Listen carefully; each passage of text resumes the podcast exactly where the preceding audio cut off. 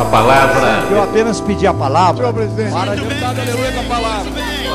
Dou a palavra ao ilustre deputado Valdir. Conceda a palavra ao primeiro orador inscrito, nobre deputado.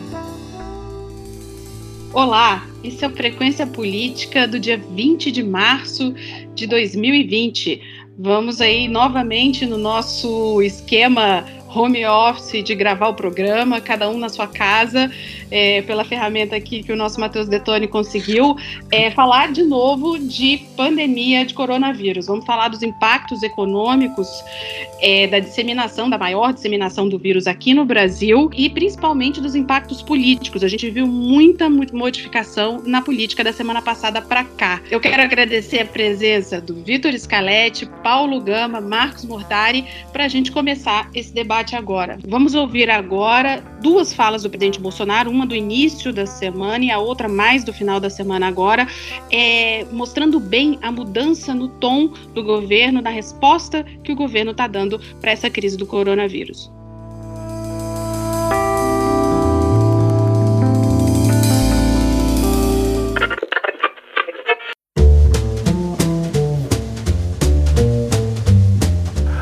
Agora, está havendo sim, existe o perigo, mas está havendo superdimensão.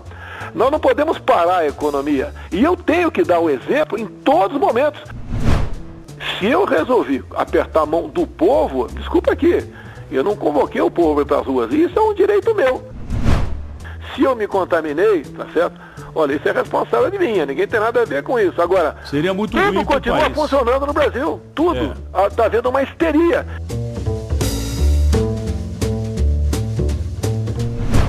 Inclusive, por estarmos de máscara aqui, não apenas o Jean Heleno deu positivo, bem como mais um ministro nosso deu positivo, né? O Almirante Bento. Já tivemos problemas mais graves no passado que não teve essa comoção toda ou repercussão toda por parte da mídia brasileira. O momento agora é de união de todos, é de reflexão e buscar soluções. A verdade está aí. É uma questão grave, mas não podemos entrar no campo da histeria.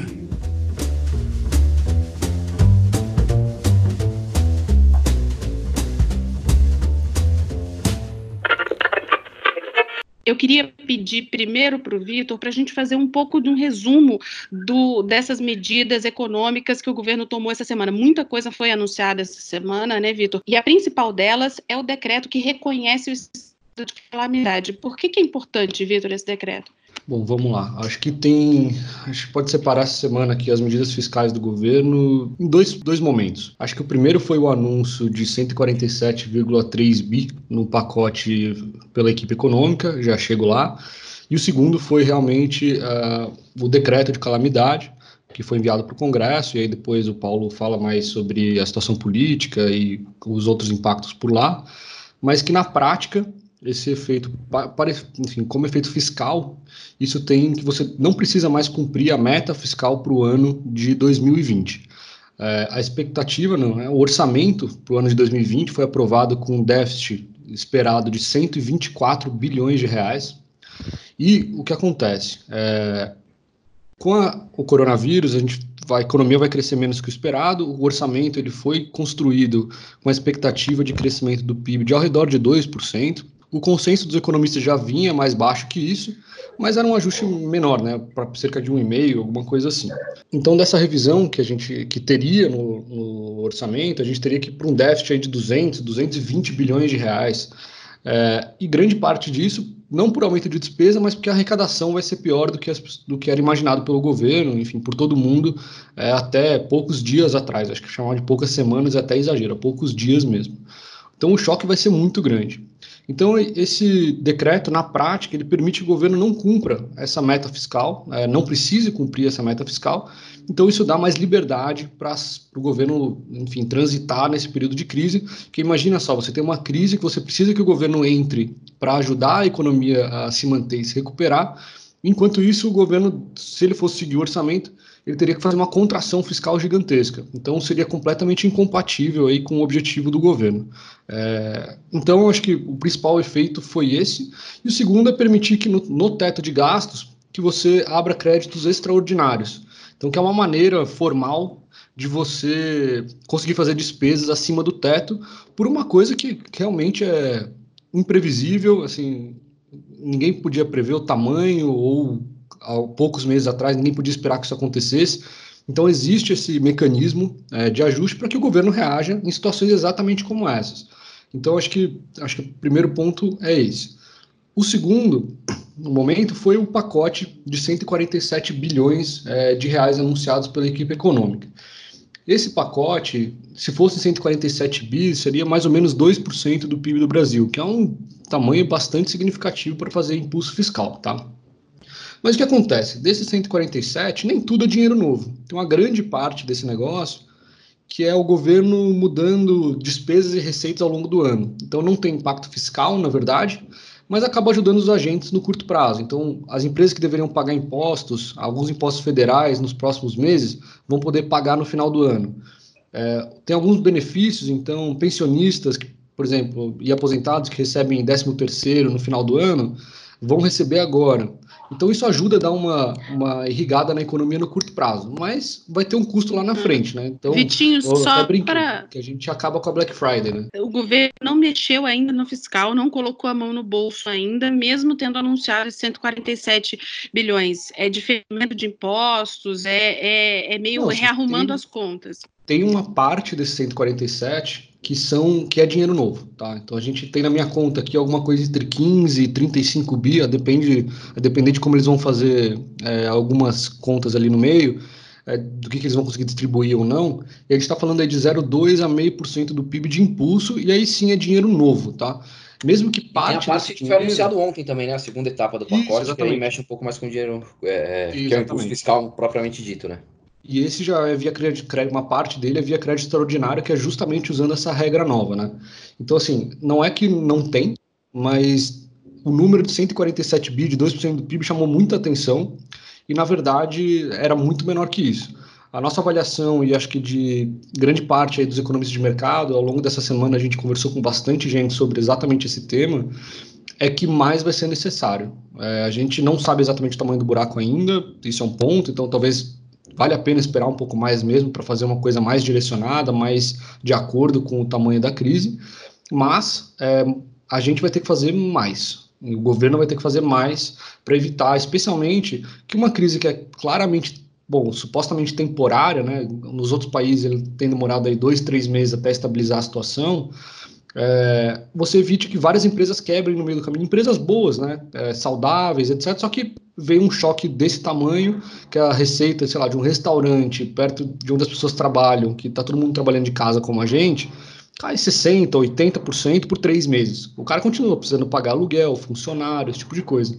Então, assim, e é um, uma empresa, sei lá, às vezes bem gerida, que dá dinheiro, só que ela não aguenta esse tranco desse tamanho e evitar que isso, que é um choque de demanda, né, um negócio bem de curto prazo, se transforme num grande problema, que pode virar um problema para os bancos que não estão recebendo, vão, não vão receber aí capital de giro que foi concedido, não, não vão receber algum empréstimo, enfim, de bem de capital, alguma coisa assim, e aí começa a comprometer os bancos, os bancos não começam a emprestar para os outros. Então, assim, a grande jogada desse negócio é você tentar fazer com que essa, esse choque não se transmita é, ao longo da cadeia para outros setores, ao longo do tempo, que as empresas não quebrem. E, claro, eu estou falando aqui das empresas porque é o que a gente olha mais, mas tem a grande verdade que tem as pessoas, né? As pessoas podem passar fome, podem passar muita dificuldade, profissionais autônomos, informais. É, e o governo está tentando atacar todos esses problemas de alguma maneira, tá? Ô, Vitor, e essa questão dos, dos bancos centrais, por exemplo, né? a gente viu no mundo inteiro bancos centrais reduzindo drasticamente os juros. Nos Estados Unidos, o Fed teve duas decisões extraordinárias sobre é, corte de juros que definiram, botaram os juros agora no intervalo de 0,025. É, o Banco Central aqui no Brasil também cortou, a expectativa é que venha a cortar mais, existia uma expectativa de que viesse a cortar mais, agora é, tem que se observar exatamente como que a economia vai reagir ao, ao corte da última reunião. Mas é, se for acreditar visto... no que ele falou, ele falou que não corta mais, né? mas acho que... É, pois é, as pessoas não acreditaram. do mercado é que corte mais um pouquinho, né? Até o fim do é. ano ainda tem, mais, tem um espaço por conta do corona, né? Exatamente. Olha, eu, esse é um. Eu, é, eu tinha até uma que... dúvida, Vitor, antes de você continuar nessa questão uhum. dos juros, eu tinha até uma dúvida sobre é, qual a importância da gente estar tá nesse patamar de juro que a gente está agora é, nesse contexto, assim, do corona chegar com a gente nesse patamar de juros? Os bancos centrais é, pelo mundo estão de parabéns. Eles foram muito rápidos e mais importante que às, vezes também mais importante do que corte de juros, os bancos centrais é, foram muito rápidos para tentar atuar em problemas, em mercados muito afetados. Então, você tem mercados onde as empresas financiam o capital de giro, e os bancos centrais tomaram medidas específicas para que esses mercados se sustentassem. Ou seja, todos os agentes, especialmente os bancos centrais, estão tentando fazer essa ponte, né? construir essa ponte para o futuro, para a brincadeira de quem é brasileiro. Né? Mas criar essa ponte de três, quatro meses para que as empresas e os indivíduos cheguem é, vivos financeiramente no final desse choque. É, eles foram muito rápidos, acho que eles aprenderam com 2008, tem muita coisa que eles estão tirando da caixa de ferramentas hoje que é de 2008, isso é muito bom. E tem, eu passei, enfim, reativando alguns contatos de gente que entende bastante disso, justamente perguntar o que mais eles poderiam fazer, né? O que, que tem na caixa de ferramentas. E, bem na verdade, cada crise tem seus motivos. Essa crise de agora não tem absolutamente nada a ver com a crise que foi 2008, que foi uma crise financeira, de alavancagem, etc. Aqui foi um choque, enfim, inesperado, que pegou o mundo inteiro, muito forte, é, mas temporário. Então, os bancos centrais estão tentando, estão aprendendo também com isso. É, acho que é normal, assim, a gente vai errar, vai acertar, é, vão, faltar, vão ter alguns mercados que vão estar em maior risco, os bancos centrais ainda não usaram os mecanismos porque eles não tinham o mecanismo pronto, eles não tinham usado em 2008, porque em 2008 não era um problema, mas agora é.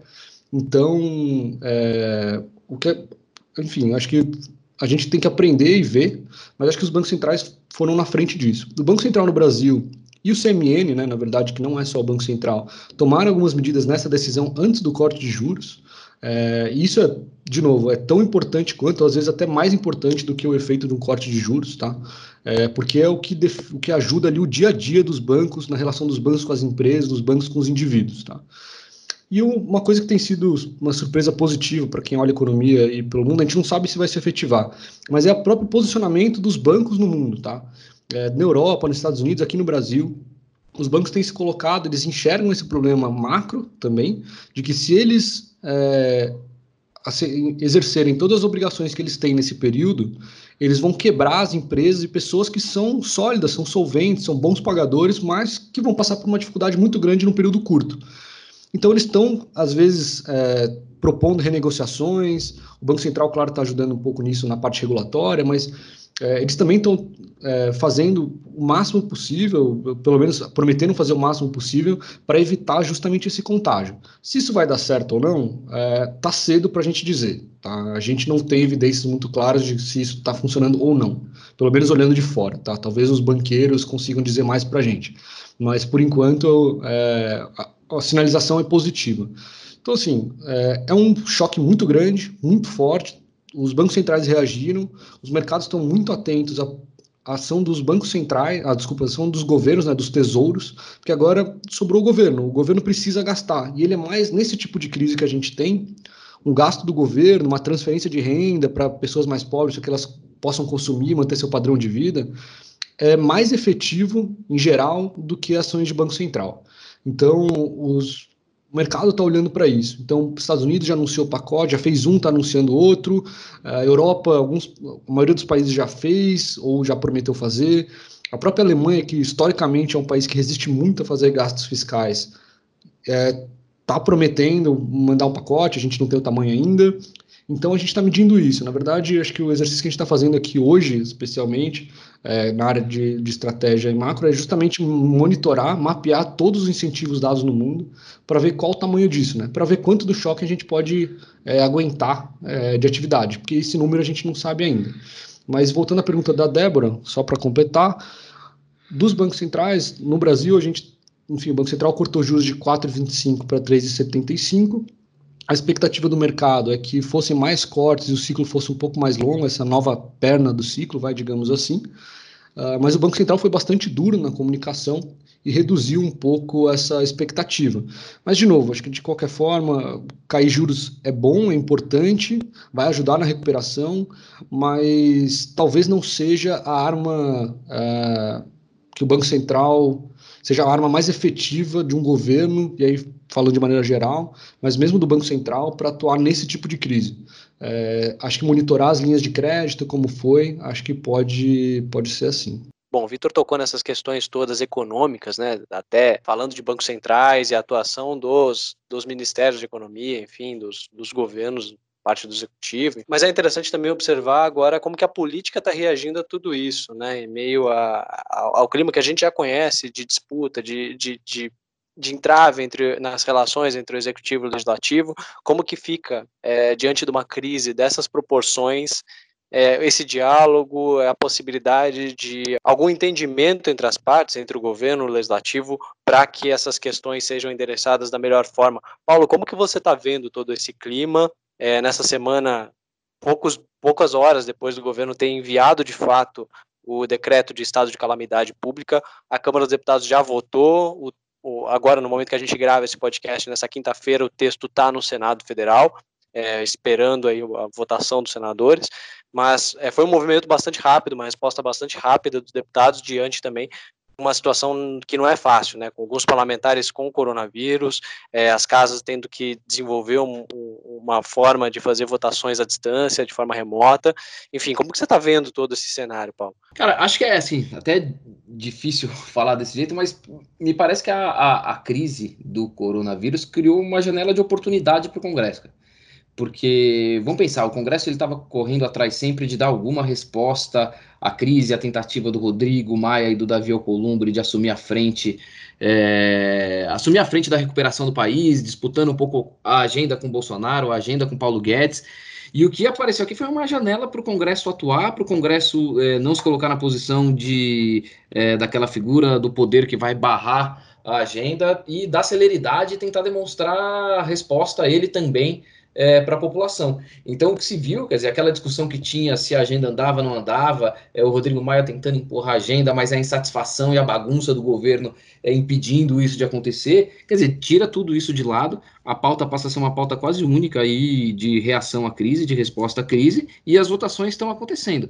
É, o decreto legislativo foi aprovado é, no dia, o decreto reconhecendo a calamidade, né, foi aprovado no dia é, que chegou, na primeira oportunidade que houve. A medida provisória 899, que é parte do que é parte das medidas também, ela já tinha sido editada antes, mas uma parte das medidas que o governo anunciou no início da semana se apoiam nessa medida provisória para poder existir. Então ela foi considerada também como parte do é, parte da solução imediata ao problema, teve andamento também e assim me parece que a agenda do governo passando a ser uma agenda de gasto coincide quase que 100% com o que o Congresso quer. O, o, Congresso resiste, o Congresso não gosta de votar o que tem de, o que tem de arroxo, o que tem de ajuste.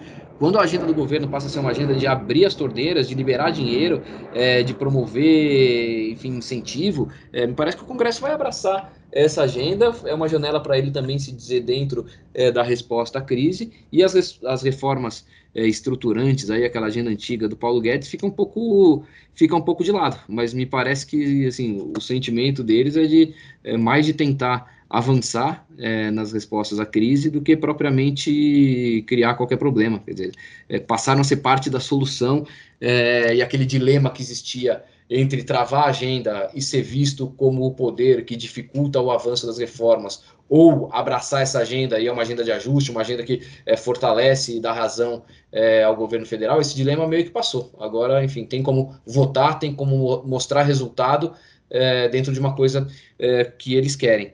O que acho que é, é, um, é, um, ponto que vai ser monitorado, quer dizer, e que acho que o, é, o governo já monitora, que a equipe do Ministério da Economia e, enfim, toda a equipe econômica monitoram, é, ver se você não corre o risco de, de correr isso pelo outro lado, é, pelo excesso de gasto e você acabar usando essa janela é, de crise para aprovar medidas que não sejam extraordinárias, que não tenham validade só nesse ano, que você comece a criar gasto permanente, gasto que fique para frente, é, gasto que não seja voltado só é, para essa janela de agora. É, enfim, acho que é isso um pouco do que se monitora. Clima você acha que tem clima para pauta bomba, Paulo? Aí que tá. É, é acho que varia um pouco o que a gente, o que o mercado chama de pauta bomba e o que o Congresso chama de pauta bomba. Acho de verdade que na cabeça dos congressistas nem tudo o que é gasto é, é pauta-bomba. É, então você vai falar, pô, um projeto de correção do salário mínimo, nem acho que ele seja o caso de, de ser votado agora, mas é um exemplo hipotético de uma coisa que está sendo discutida lá. Projeto de correção e valorização permanente do salário mínimo. Os deputados não veem isso como pauta bomba, veem isso como, enfim, sabem que tem gasto, sabem que vai ter é, despesa fiscal se uma coisa dessa for passada, mas é uma pauta, enfim, de, de distribuição e de aumento do poder de compra das parcelas mais vulneráveis, é uma coisa nessa linha. O que eles veem mesmo como pauta bomba é, são gastos é, específicos para desestabilizar e para, é, enfim, atrapalhar a agenda do governo, como foi feito em 2015. É, com, com a, com, Isso ganha outros retornos, né, Paulo? É um é, ano de eleição que a gente lembra, quer dizer, é uma crise que que está abalando a confiança, está tá mexendo pelo menos com expectativas, gerando muita expectativa com relação ao mundo político e também, no, em alguns casos, desconfiança, né? É, a gente viu, e a gente vai comentar mais para frente, mas a gente viu esse governo sendo lidando com uma situação nova para ele, né? De gente batendo panela, reclamando muito do comportamento do presidente. Isso é novo para esse governo nessa dimensão, né? E gente que votou nele em bairros que ele teve uma maioria é, na última eleição, enfim. Tudo isso se mistura, né? A gente tem um ano de eleição, uma, uma, sensibilidade maior dos congressistas também a esse tipo de pauta, e acho que também essa, essa interpretação sobre o que é pauta bomba pode ser que mude um pouquinho é, diante desse, desse quadro todo, né, de necessidade de medidas de estímulo para a economia e também um quadro eleitoral se aproximando. Né? A agenda do Congresso vai ser, me parece, sempre na direção, é, se deixar por conta, vai ser sempre na direção de gastar mais, de quanto mais puder é, ter de incentivo, melhor. Me parece que é, vai ser sempre nessa direção. É, deixa eu ver, deixa eu ver, deixa eu ver calma aí. É, mas é isso, enfim. A agenda me parece que vai ser um, Se um quiser, pouco nessa direção. Não, e a gente só fala do, do BPC também. Ah, tá. E vai ser sempre nessa direção. Eu ia emendar gente... com, com, com te perguntando. E a, a, gente viu que na, no momento de tensão, um pouquinho antes do auge dessa crise do coronavírus, no momento de insatisfação, aí de imunidade baixa é, do governo, é, a agenda de gastos do Congresso se manifestou. A gente teve aquela derrubada do veto, é, que ampliou a faixa de renda que tem acesso ao BPC de metade, de um quarto do salário mínimo para metade do salário mínimo. É, era uma agenda que não estava programada, que o, o, governo não estava prevendo, nem que assim, as lideranças do Congresso tinham isso como uma, uma agenda muito clara, mas nesses momentos aí, quer dizer, foi, foi uma resposta que foi dada. O governo até caminha para uma tentativa de acordo, tem aí 10 dias para encaminhar ou para, enfim, é, junto com os deputados e com os senadores, construir um projeto de lei. Parece que o, acordo encaminhado reduz é, para perto de 4 bilhões o gasto que era de 20 bilhões por ano. É, você, de alguma maneira, a ideia que está sendo construída é que você mantenha um quarto como um quarto do salário mínimo de renda como condição de vulnerabilidade para que o BPC seja pago, mas você não exclua que os pagamentos sejam feitos para quem ganha acima disso, dentro de um outro critério, um pouco mais subjetivo, é, de avaliação de vulnerabilidade. É, enfim, isso é, nas contas do Ministério da Economia reduziria em 75% o gasto é, previsto. Vai ter de achar espaço fiscal, porque, enfim, é gasto novo de verdade, mas, enfim, achar 3, 4 bilhões no orçamento é diferente de achar 20. É, mas acho que me parece que assim o sentimento do Congresso vai um pouco nessa linha. Aprovar o que vier de medida é, de estímulo. Nesse sentido, quanto mais combinado tiver sido com o Congresso antes das medidas serem apresentadas, melhor, porque aí você tem menos chance de surpresa, menos chance de, de que alguma coisa seja incluída nesse meio tempo. É, as pautas estruturantes aí, reformas de ajuste, ficam em segundo tempo, é, em segundo plano, para que haja uma discussão é, mais para frente com um pano de fundo de insatisfação que continua. É, não é porque a gente teve a crise que o Congresso passou a gostar do Bolsonaro, pelo contrário, o comportamento dele no início da crise acho que dá mais fogo ainda, ele de fato apagou, apagou incêndio com gasolina, e é isso que ficou de marca. Então, essa insatisfação fica adormecida, pronto, pronta para se manifestar é, na próxima oportunidade possível. E, por fim, essa preocupação aí do Ministério da Economia é, de, de impedir que você use essa janela de calamidade e essa comoção nacional para aprovar gasto permanente, que vai ser mantido no orçamento a partir de 2021. Outro ponto que acho que é, vale lembrar só para concluir, a gente teve essa primeira leva de anúncios, a gente teve uma segunda leva de anúncios ontem, é, que tratou da distribuição é, de vouchers de 200 reais para trabalhadores informais, é, uma, um, um, o anúncio de uma outra medida de tentativa de manutenção de empregos formais, é, flexibilizando aí possibilidade é, de acordos individuais, permitindo redução de jornada com redução de salário, para que as empresas que não tenham condição de sustentar é, de sustentar seus trabalhadores pagando o salário completo consigam manter ao menos os empregos. Hoje, daqui, enfim, a gente está falando agora 3h26 da tarde, às 3h30, está marcada uma outra coletiva do Ministério da Economia para apresentação de novas medidas. Acho que vai um pouco aí também da, é, do Ministério de testando e procurando soluções é, para conseguir injetar e usar esse espaço fiscal que eles conseguiram com a aprovação do decreto de calamidade, que deve ser concluído amanhã pelo Senado. Paulo citou aí essa questão da redução de salários e de jornada. Isso é um assunto muito é, complexo, muito controverso no Supremo Tribunal Federal, e a gente já vê uma movimentação, é, com a discussão dessa possibilidade, a gente já vê uma movimentação do Supremo sobre se isso seria possível. É, fazer essa redução por esse período de crise. Seria constitucional, legal, aceito fazer essa redução nesse período é, considerado de calamidade. A gente Pode já tem aí alguns ministros. Que, que, que outra opção é mandar a pessoa embora. Pode avisar isso para ele. Pois é, a gente já tem aí uma mobilização de alguns ministros do Supremo de que seria possível reduzir é, nessa, nesse momento, por esse período de crise, é, essa, é, esse grupo de ministros que defende essa posição realmente é um grupo é, minoritário, então, é, os vencimentos é, normais, isso seria consequência da redução de jornada. Mas, mesmo sendo consequência da redução de jornada, para o Supremo o assunto é polêmico, mas a gente já tem ali uma mobilização de alguns ministros que estão buscando tentar construir, mesmo com os que não concordam, é, em momentos é, regulares com essa, com essa proposta, uma exceção para esse momento de crise. É, vamos ver o que acontece. O Supremo está parado.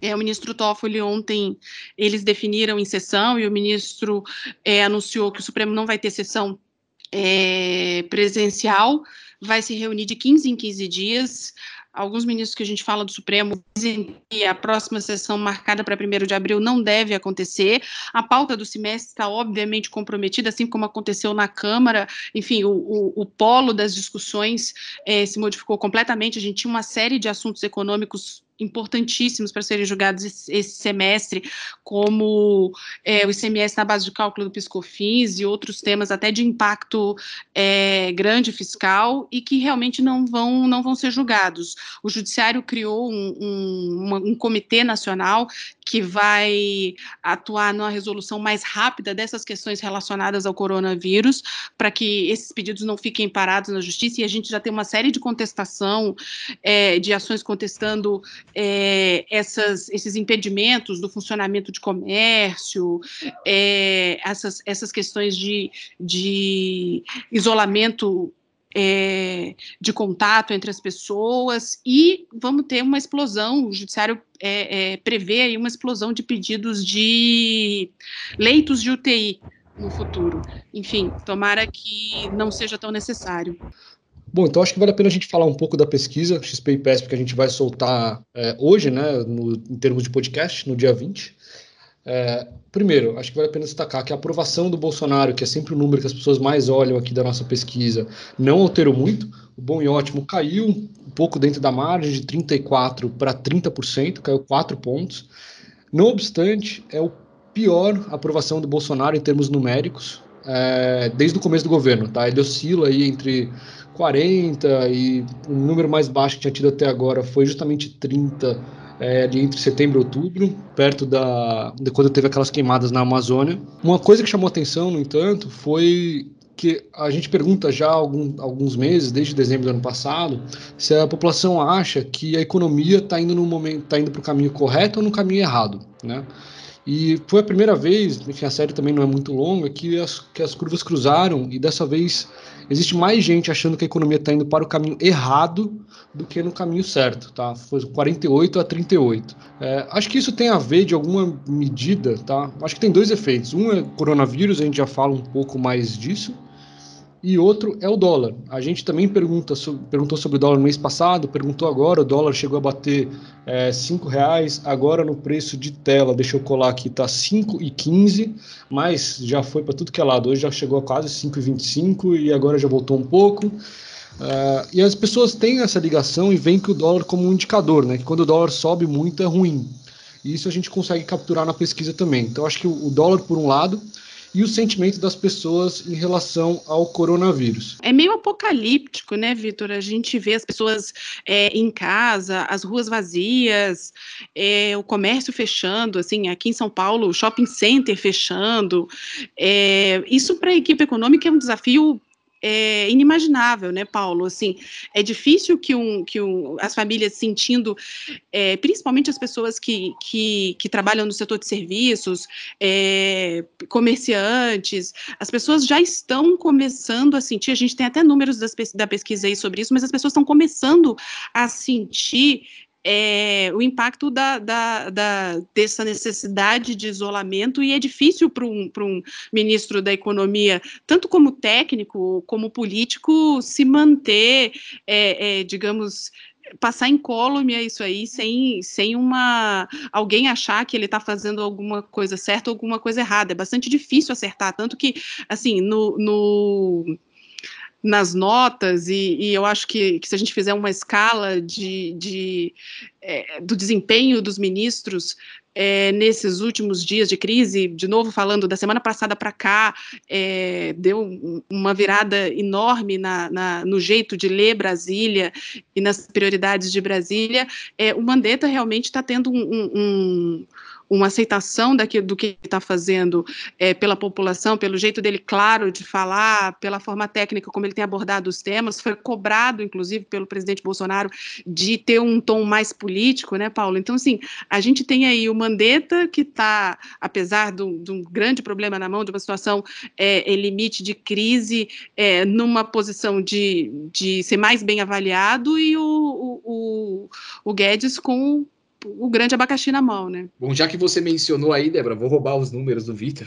É, a gente, na, na, medição que a gente fez aqui na pesquisa, o Mandetta e o Ministério da Saúde são mais bem avaliados, de fato, é, do que o Ministério da Economia. É, avaliação de que o trabalho desenvolvido pelo Ministério da Saúde, pelo ministro Mandetta, tem sido ótimo ou bom, está é, em 56%. É, já o Ministério da Economia tem tido o trabalho avaliado como ótimo bom por 32%. É, acho que isso é efeito aí de o um ministro Mandetta ter tomado a frente é, como, como resposta à crise desde o início. Acho que ele, diferentemente do restante do governo, não do governo todo, mas de parte do governo, é, tratou a crise sem histeria, mas como devia ter sido tratado de fato, alertando a população. Acho que foi quem é, saiu à frente e acabou capitaneando aí, servindo meio como porta-voz das ações do governo é, na área de contenção é, é, da epidemia, da pandemia. É, ele é médico, então fala, fala bem, fala com propriedade sobre esses assuntos, é político também, foi deputado, tem um pouco de traquejo por isso também. Acho que ele se sobressaiu aí na visão da população como, como, alguém capacitado para conduzir essa área. É, não sei se é por isso, acho que não tem muito como saber, mas nesse contexto vale lembrar também que não só o Planalto tratou a crise como um pouco é, é, assim, diminuiu um pouco a crise, com o próprio Ministério da Economia, a primeira reação deles foi cobrar o Congresso para aprovar as reformas de fundo, dizendo que a agenda que estava parada lá no Congresso já era suficiente, que você não precisava de novas medidas. Acho que você, assim, dificilmente a população é, vai, vai ter tido contato com essa decisão inicial e com essa mudança de posição é, do Ministério da Economia, mas talvez tenha faltado, de fato, é, desde o primeiro momento, você ter alguém que falasse pela equipe econômica, colocando os pingos nos is, é, falando do que estava sendo feito, feito medida de estímulo, quer dizer, a pauta que está sendo anunciada de combate é, aos efeitos da crise é uma pauta positiva, pô, você está é, estimulando a economia, estimulando setores, é, tem o desgaste, evidentemente, pela situação se deteriorar, mas você tem anúncios positivos é, a fazer. É, um trabalho que agora está sendo capitaneado dessas reuniões pelo Marcelo Guaranis, que é o secretário executivo é, do Paulo Guedes, é, mas acho que desde o início, enfim, duas, três semanas, acho que é, faltou é, se antecipar a crise, quer dizer, o governo está meio a reboque, né? depois que os essa, números né? bateram, é, que o governo saiu para correr atrás de alguma coisa. Né? Exatamente. Exato, tá a reboque, não se adiantou como poderia. Exatamente. E aí, assim, é meio natural, né? Eles tentaram fazer alguma coisa. Primeiro era aquele discurso de não, vamos acelerar reformas. A gente até colocou na pesquisa, perguntou qual é a melhor resposta né, para a economia, se era acelerar reformas ou medidas para crescimento. Obviamente, deu medidas para crescimento como mais é, com resposta mais frequente. E acho que essa desorganização é reflexo disso, né? Acho que eles não imaginavam, um, que a crise era desse tamanho, e dois, que eles, mesmo depois da crise ter se mostrado bastante grande em outros países, Aí eu não consigo entender por que. Talvez tenham demorado um pouco para colocar o pé no chão e reagir a, a aqui no Brasil. Acho que... Bom, aqui no Brasil a gente, teve, a gente tinha também uma, uma noção é, de que era necessário importar primeiro é, é, o contágio do vírus, a gente não tinha o, o, contágio sustentado no território brasileiro, e tinha também esses, esses mitos agora que o próprio coronavírus está jogando por terra de que há, há, há, um clima tropical, o vírus vai se comportar diferente, o contágio vai ser menor.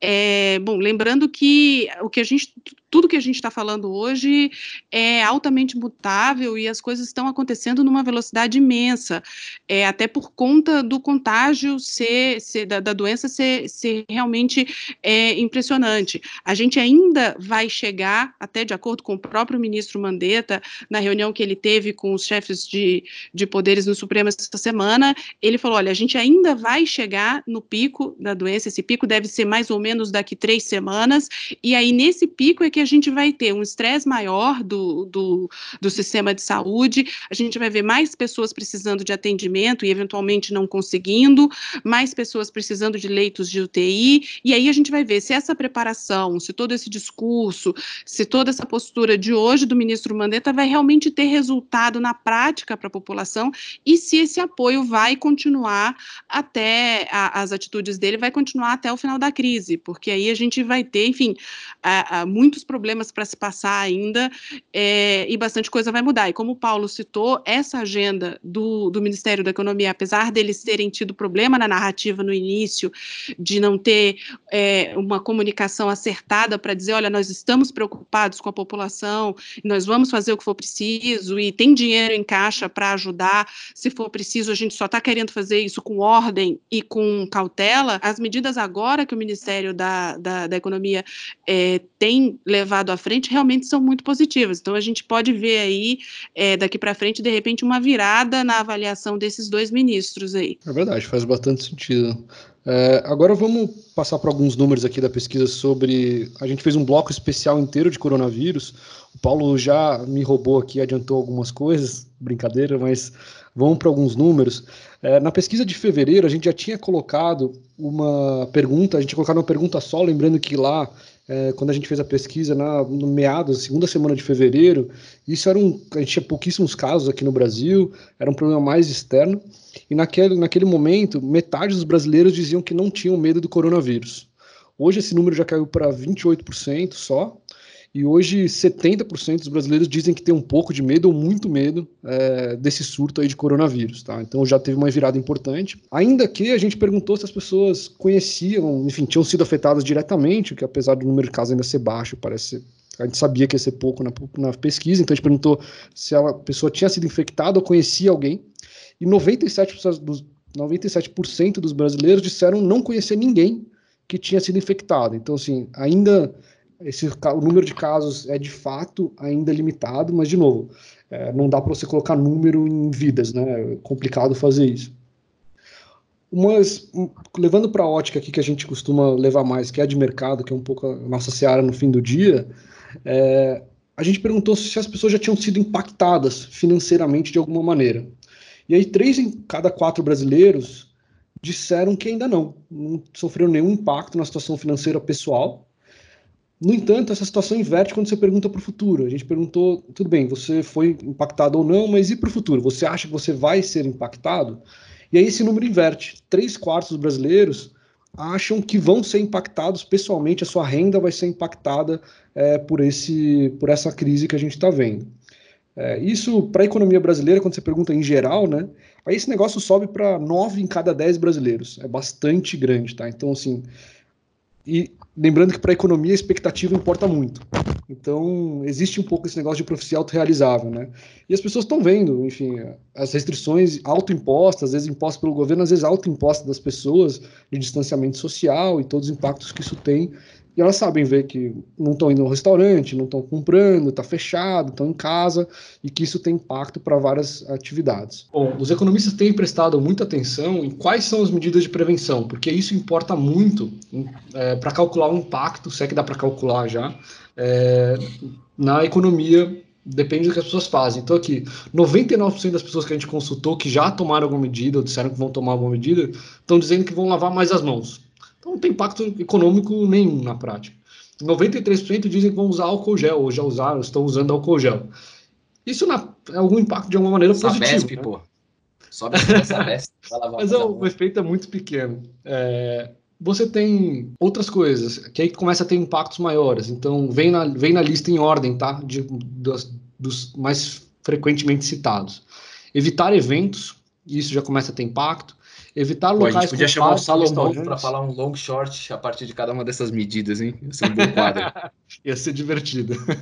Fica o convite. É, a gente vê também adiar, adiar viagens nacionais e internacionais vem em seguida. A gente está vendo aí tudo que está acontecendo nas aéreas. E aí depois a gente vê o trabalho remoto, que aí o efeito a gente depende, né? Você tem, por exemplo, setor de serviço como a gente, está tá trabalhando de casa, supostamente vida continua, tudo certo. É, a gente não sabe exatamente o impacto na produtividade, se é positivo, negativo ou neutro.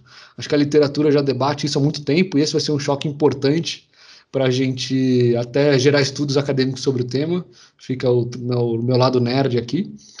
E depois fazer abastecimento de bens. Então as pessoas têm precaucionalmente comprado bens e estocado. Então isso pode gerar um aumento de consumo, sei lá, de supermercados no curto prazo, mas você compra menos restaurantes. É, tem que ver o impacto líquido disso. E por último, o menos frequentemente citado, o que as pessoas têm mais resistência é usar máscara. Tá? Mas enfim, é só uma primeira tentativa de ajudar a resposta é, para os economistas do que, que, do que, que pode ser isso. Tá? E... Vitor, isso é porque você não perguntou para as pessoas sobre como está sendo o home office das mães com os filhos em casa, tá? É engraçado, a gente, esses dias eu fiz várias, várias conversas aqui com vários clientes, é, basicamente falando sobre fiscal, para tentar entender um pouco daquilo que a gente conversou no começo, e era muito engraçado, assim, gente, aqui eu tenho cachorro, aí tem gente que ouvia cachorro, ouvia criança, acho que Galinha parte, pitadinha. Eu acho que era o tipo de coisa que todo mundo, se um dia fez home office, ficava com vergonha e agora virou é, senso comum, virou, não virou problema nenhum, tá? Faz parte da rotina das pessoas. Bom, só para a gente fechar, que a gente já está se estendendo um bocado hoje, eu queria falar com o Marcos Mortari as impressões deles sobre Eduardo Bolsonaro de ontem para hoje é, nessa campanha para meio que colocar a culpa do coronavírus em alguém e acabar criando um problema diplomático com a China. Assim, diante de todos os problemas que, que, que o país, econômicos e sociais que o país está enfrentando nesse momento com o coronavírus, desnecessário, né? Olha, não precisava mais de crise, né? Acho que era o consenso de que já estavam acumuladas algumas crises. A política, aí você teve a questão do corona, que está avançando, já é uma preocupação bastante palpável no país, e agora você cutucar o maior parceiro comercial, quer dizer, é, uma potência mundial como a China, por uma, por uma teoria da conspiração fajuta, quer dizer, o país foi muito impactado pela, pelo corona, o país, a economia do país sofreu muitos efeitos, muita gente morreu, enfim.